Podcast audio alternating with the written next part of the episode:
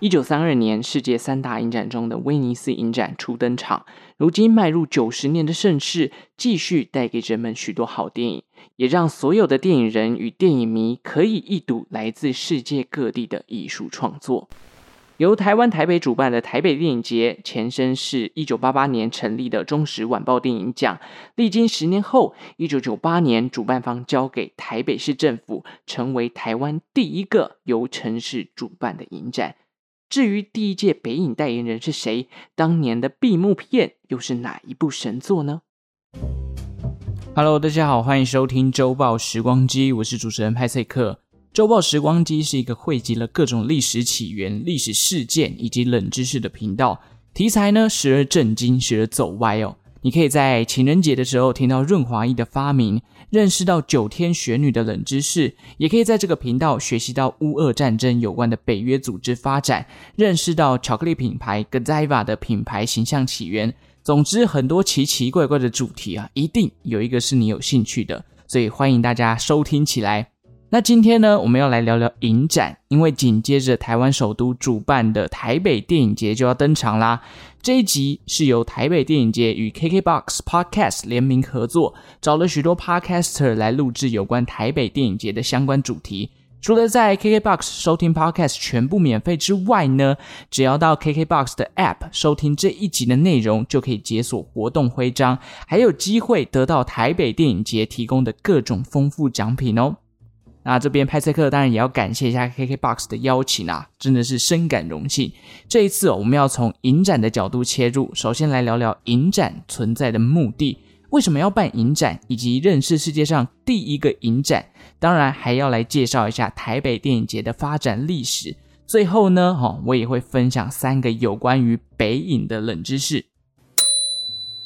好，首先我们来想想为什么要办影展呢？其实影展存在的目的有、很多面向都说得通啦，不管是比较直接联想到的，让许多同性质的独立电影有一个公开播映的场合，结合行销资源啊，创造更多曝光。或者讲白一点，同温层的仪式感哦，从电影人啦、电影迷、电影本身，影展就是属于他们的舞台。就好比其他的艺术项目，譬如说电视剧的金钟奖、音乐殿堂的金音奖、金曲奖等等，或者说近几年来逐渐火红的 KKBOX Podcast 年度风云榜。一方面呢是鼓励创作者啦，一方面也能让支持者齐聚一堂。此外，有特定主题的影展，其实还背负着另一个使命。譬如说，在有限的资源下，能够让对于该议题有兴趣的乐听众有机会接触到平时在电影院看不到的相关作品，好比像是这个让观影者思考议题背后正反论点的纪录片影展，或者是关注性别议题啊、女权啊这种女性影展等等。比起电影院追求票房哦。影展其实更注重的是传达策展时的主题精神，让前来参与影展的所有人可以引发一点点的思考跟关注。近年来呢，影展越来越多了，不少人就开始质疑啊，影展的初衷会不会逐渐的被商业考量给带偏了？好像变成大片抢先看的场合啦。所以为什么要办影展这个问题，其实一直都受到很多这个不同的角度来去做一个辩论。其实对我而言呢，我觉得不管是影展、展览、活动，甚至是创作者自己的内容，要维持独立的定位，一定不是一件容易的事情。毕竟有些方向啊，它的商业利益就是庞大。那为了要生活，为了要赚钱，多多少少都会朝那个方向偏一点点。譬如说，为了策展的经费，为了整个行销的流量，为了吸引一些一般大众等等。当然，每个影展一定都还是在努力的哦，找寻自己的特色。所以从策展团队啊到选片指南哦，我猜啊，每个影展都试着去抓到自己的平衡点，包含像自己的初衷，包含像这个商业的利益。所以好，回到为什么要办影展这个题目，我个人认为多方考量下，第一个当然就是提升曝光率，第二个就是同温层的仪式感，第三个当然就是希望很多这种。比较少人关注到的议题，可以透过电影这项艺术，让更多人注意到它。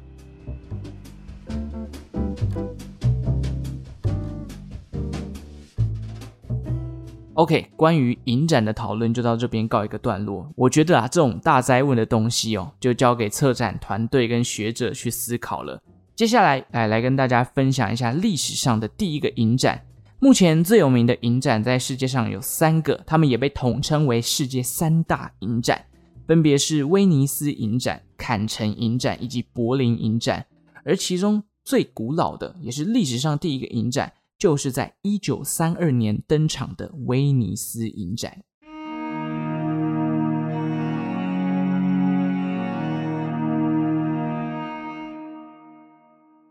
威尼斯影展的诞生要讲回一九三零年代的意大利，当时意大利政府以及公民都对于电影这一项领域非常的感兴趣。摊开国家支出来看哦，电影在当时的娱乐支出占了非常大一个部分，加上意大利本身啊，可以算是欧洲的艺术重镇。当时在意大利的威尼斯就有一个威尼斯双年展，已经举办接近四十年了。看着电影这个艺术领域的发展越来越快速，哦，意大利政府当然也不会放过。于是，在一九三二年的威尼斯双年展下，开展了一个有关于电影的子展览。那威尼斯影展就正式登场，在一九三二年八月六号的晚上九点十五分，放映了这个影展历史上的第一部电影，它的名字叫做《化身博士》。哦，这个电影呢是改编自十九世纪的美国小说。故事大概就是描述一个医生服用了一种神奇的药，创造出了杀人狂以及温柔男子的两种人格。大家有兴趣的话，可以上网找找看《化身博士》。好，除了《化身博士》之外呢，哦，还有很多其他的电影一同参与这个影展嘛。那第一届的威尼斯影展，总共有来自九个国家的电影参展。影展播映完后，参展人全都盛装打扮哦，融入了展后的舞会当中，大家一起庆祝。第一届的威尼斯影展其实没有设定官方的奖项，但是有一个观众票选的桥段啦，包含选出有趣的电影、感动的电影、哦原创电影跟最佳男女主角、最佳导演等等。听起来，诶，这个威尼斯影展算是蛮成功的哦。但是隔年啊，一九三三年居然没有办，诶，停了一年。到了一九三四年才有第二届。那第二届威尼斯影展在听了许多电影人跟参展民众的建议之下，这一次不再只是民众票选了，因为这样可能有失公正嘛，而是设定了所谓的官方奖项，参与的国家也从原本的九个一路成长到了十九个，其中官方奖项叫做墨索里尼杯。当中又分为最佳意大利电影，还有最佳外语电影。一九三五年开始，威尼斯影展变成一年一度的盛事，而且规模也在不断的扩大。评审机制呢，也比起前两届有所改良，开始加入了陪审团的概念，有所谓影展执行总监啊、策展人的这个角色开始融入了。到了一九三七年，还特别盖了这个专门举办威尼斯影展的电影宫。现在这个电影宫就位在威尼斯的利多岛上。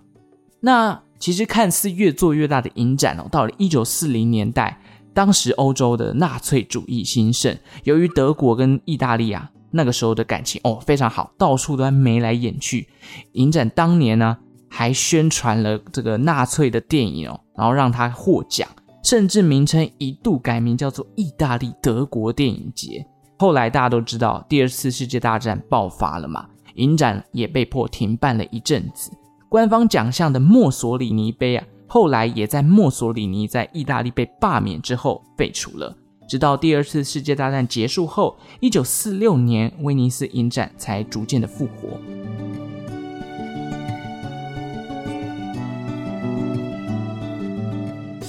后来，这个威尼斯影展复苏的这个效率非常的好。一九四七年，其实这个影展就吸引超过了九万人来参加，可见大家都很期待享受娱乐。毕竟前几年这个战争，大家的生活变得非常的困苦嘛。而后，一九四九年，威尼斯影展也成立了新的奖项，就是现在这个影展最高荣誉金狮奖。到了一九五零年代开始哦，陆续也创造了很多知名的导演。全世界也越来越多国家参与威尼斯影展。这段时间有什么比较有名的电影呢？好比说日本电影黑泽明的《罗生门》在一九五一年获得了金狮奖的荣耀。日本电影也慢慢进入了西方世界的视野。不过六零年代后期啊，一直到八零年代这几年，意大利迎来了所谓的千色年代。什么是千色年代？其实主要就是意大利当地的极左派跟极右派产生严重的冲突，不再只是口水战了，已经引爆了很多的恐怖袭击事件。那在这样紧绷的政治氛围底下，原本应该独立评断的威尼斯影展，有很多的奖项被迫停办，甚至有几年还因为冲突过多而停办哦。一直到了一九七九年，千色年代的冲突慢慢的降温下来，威尼斯影展才又开始恢复正常的举办。所以你看，从一九三二年一直到一九七九年这几年四十多年的这个时间下来，光是一个影展就遇到了很多这种政治啊、战争的问题，让这个影展一直受到冲击。不过他还是都撑过来了。到了一九八九年呢，吼。台湾的导演侯孝贤的《悲情城市》在一九八九年荣获了金狮奖，成为了台湾第一部获得金狮奖的电影。往后还有蔡明亮的《爱情万岁》，李安的《断背山》、《色戒》哦，也都拿到了金狮奖这个奖项。如今，威尼斯影展将在今年八月迈入第九十年。影展中的评审呢，也是来自世界各地的知名电影人啊，好比说去年就找来了执导《游牧人生》的赵婷，《寄生上流》的奉俊昊等等的。好，这边也期待未来呢，能够继续在威尼斯影展上面看到台湾电影人的作品。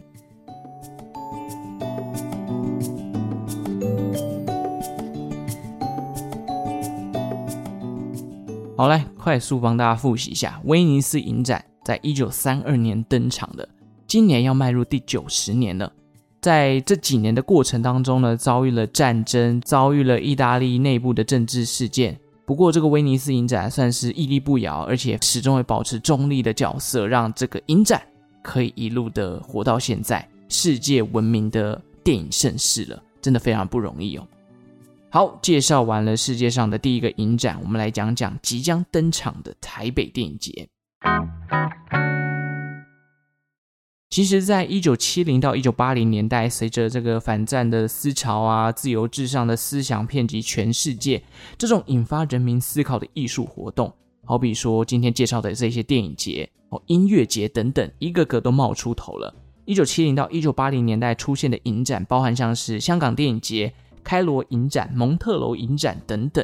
所以其实，在这一波的浪潮之下，台湾当然也没有缺席，很多电影节也开始诞生，好比说金穗奖、哦金马影展等等的。那在一九八八年，当时台湾的《中国时报》的报业体系下，创刊了《中时晚报》。这个《中时晚报》呢，除了创刊之外啊，他们也搭上了影展的风向，开办了第一届的《中时晚报》电影奖。找来了日后监制《蓝色大门》《听说》等电影的焦雄屏教授跟黄雾兰老师来担任召集人。那《中时晚报》的电影奖主打的诉求是什么？叫做年轻非主流的独立电影。那跟金马奖其实很不一样哦，因为本身主办方就是《中时晚报》，是媒体出身嘛，评审的意见相对于金马奖就来的比较公开透明。本身又是报业，那其实在《中时晚报》上面。只要是办这个《中时晚报》电影奖，就会出相关的专题来进行报道。而且这个电影奖，他们强调是推广非主流的独立电影，奖项上呢也更重视在人文艺术。因此，哦，换个角度想，商业的成分就相对较低了。后来，《中时晚报》电影奖持续办了几年之后，它的经费主要来源获得了台湾首都台北市的赞助。并且在一九九四年顺势改名为台北电影节，奖项也分为了商业类以及非商业类，借此希望可以挖掘出更多更有潜力的影像创作者。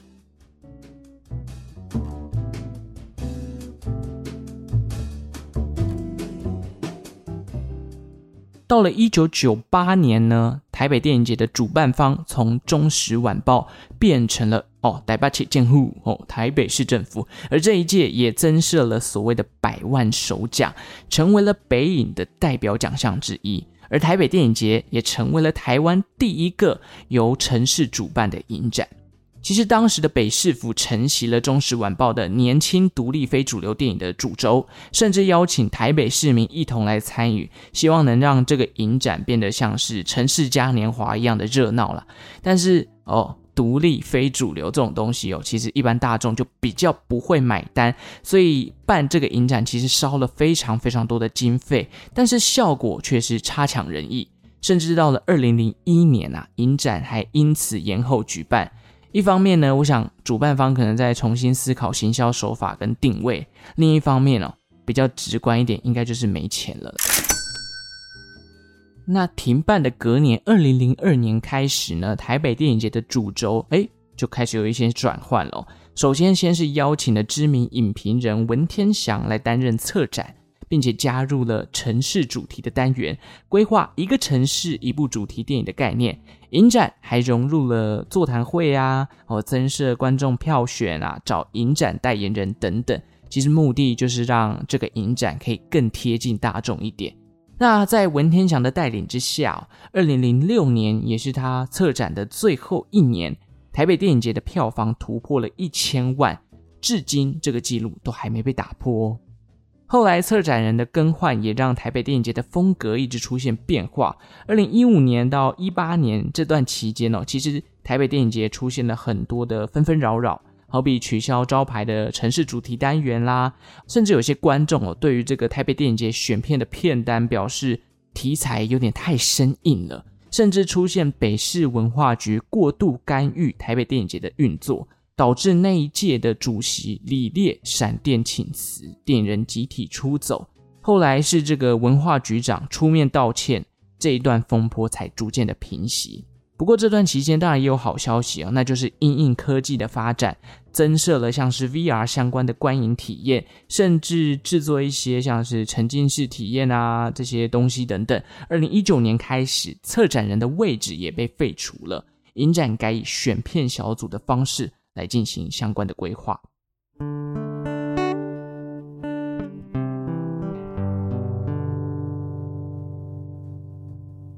其实其中最大的变化啊，也是很多人讨论的，就是奖项从入选制改为入围制。诶，这个是什么意思呢？简单来讲啊，就是本来是从剧情长片、纪录片、短片、动画片这四个类别当中各挑十部来作为入选的影片，总共会有四十部嘛。那其实这些作品呢，都可以角逐其他的奖项，譬如说百万首奖啦、最佳配乐、最佳摄影等等。但是后来却改为了入围制，变成每个奖项最多只能入围五名。譬如说百万首奖只有五部片可以入围，最佳配乐五部等等的。这样想起来好像哎，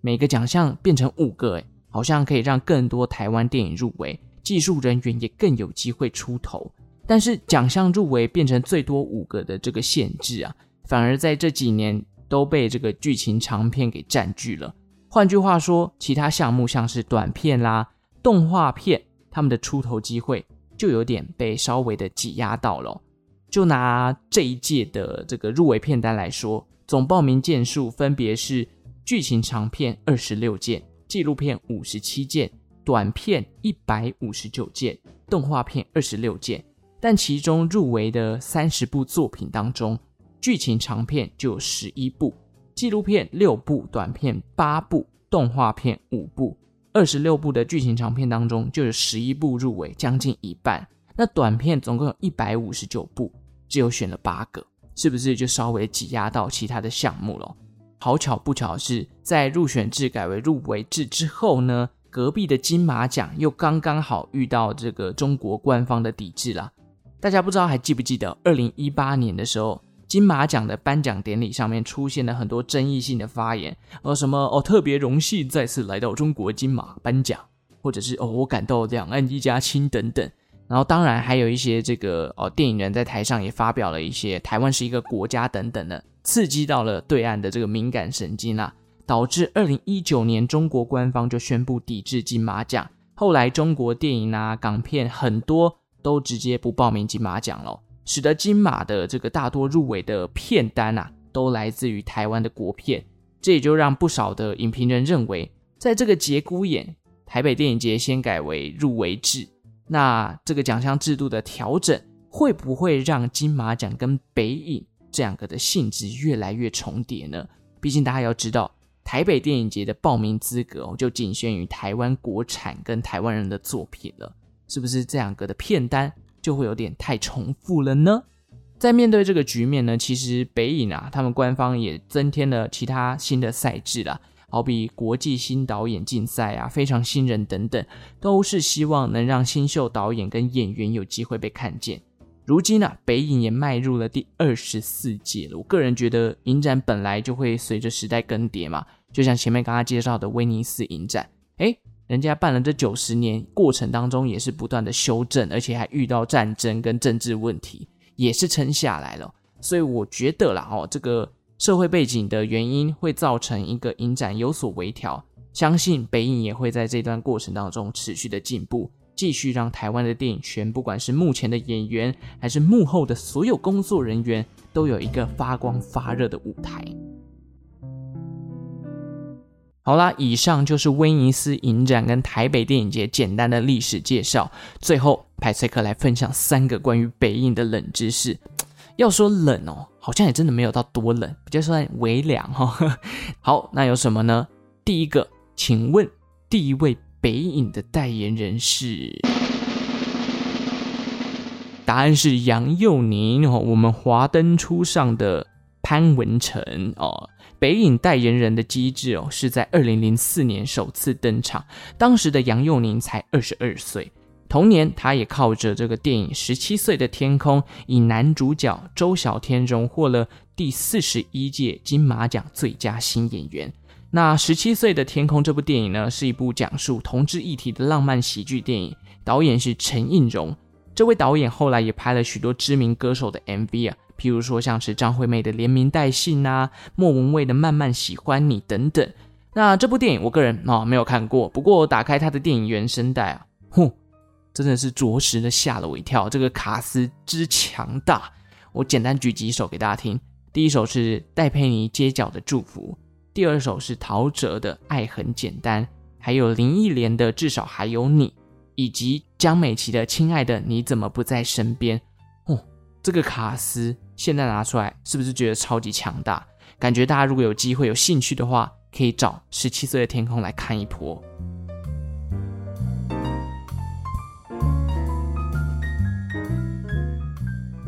冷知识二：北影第一届的闭幕片是……好，我们都知道每个影展都有所谓的开幕片跟闭幕片。那北影的第一届，它的闭幕片是什么呢？这是一部动画片哦，相信跟派翠克一样是八年级生的，小时候应该都听过《魔法阿嬷》这部动画吧？这是一部结合台湾民间信仰跟祖孙互动的动画，描述小男孩豆豆回乡下跟阿嬷相处的一些故事。后来因为豆豆好奇啊，而误触了被封印的恶灵，产生一连串的相关的故事。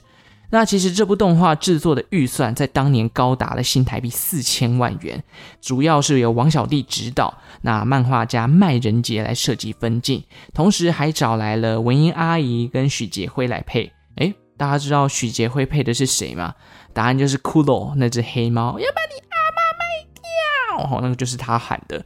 当时其实这部动画在台湾也造成了轰动啦，只可惜那一届的金马奖最佳动画，因为认定魔法阿嬷有宣传怪力乱神的嫌疑，于是没有把奖项颁给他，蛮可惜的。因为我个人蛮喜欢这种题材，而且这几年下来，其实台湾的电影跟台湾的一些艺术创作也逐渐的融入了这种本土文化的信仰嘛。而且魔法阿嬷在后续几年也是参展无数哦，除了北影之外，还有像是香港电影节啊、台中国际动画影展、曼谷国际电影节等等哦。那魔法阿嬷其实在二零二零年也透过群众募资的方式做了所谓的数位修复，也让魔法阿嬷在这几年的讨论度哦又慢慢的浮现了。我记得好像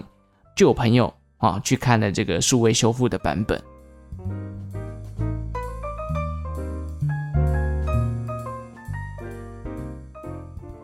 冷知识三，在二零二零年，北影成为了全世界首场正常举行的大型实体影展。没错，大家回顾二零二零年，一定会想到的就是 COVID-19 嘛。当时啊，这个全球都笼罩在疫情的阴霾底下，但是台湾像是挂上了金钟罩，防疫做得超级好。也因此，当全世界的影展都因为疫情延后举办的时候，北影仍然如期的举办，那在那一年呢，最大的赢家就是《返校》，总共夺得了六项的大奖，包含女主角王静、最佳剧情长片、百万首奖、最佳声音设计、最佳视觉效果以及最佳美术设计。那那一届除了片单本身就很精彩之外，可能很多人也是遇到了影展荒啊，因为当年很多影展都停办了嘛。于是当年北影参展的人数跟票房啊，都创下了近五年来的新高纪录。可见当时正常举办影展是多么像奇迹的一件事情，而且可以吸引了全球各地的呃影痴来参与这项盛事哦。好了，以上就是这一集关于影展的历史，还有威尼斯影展跟北影的一些介绍。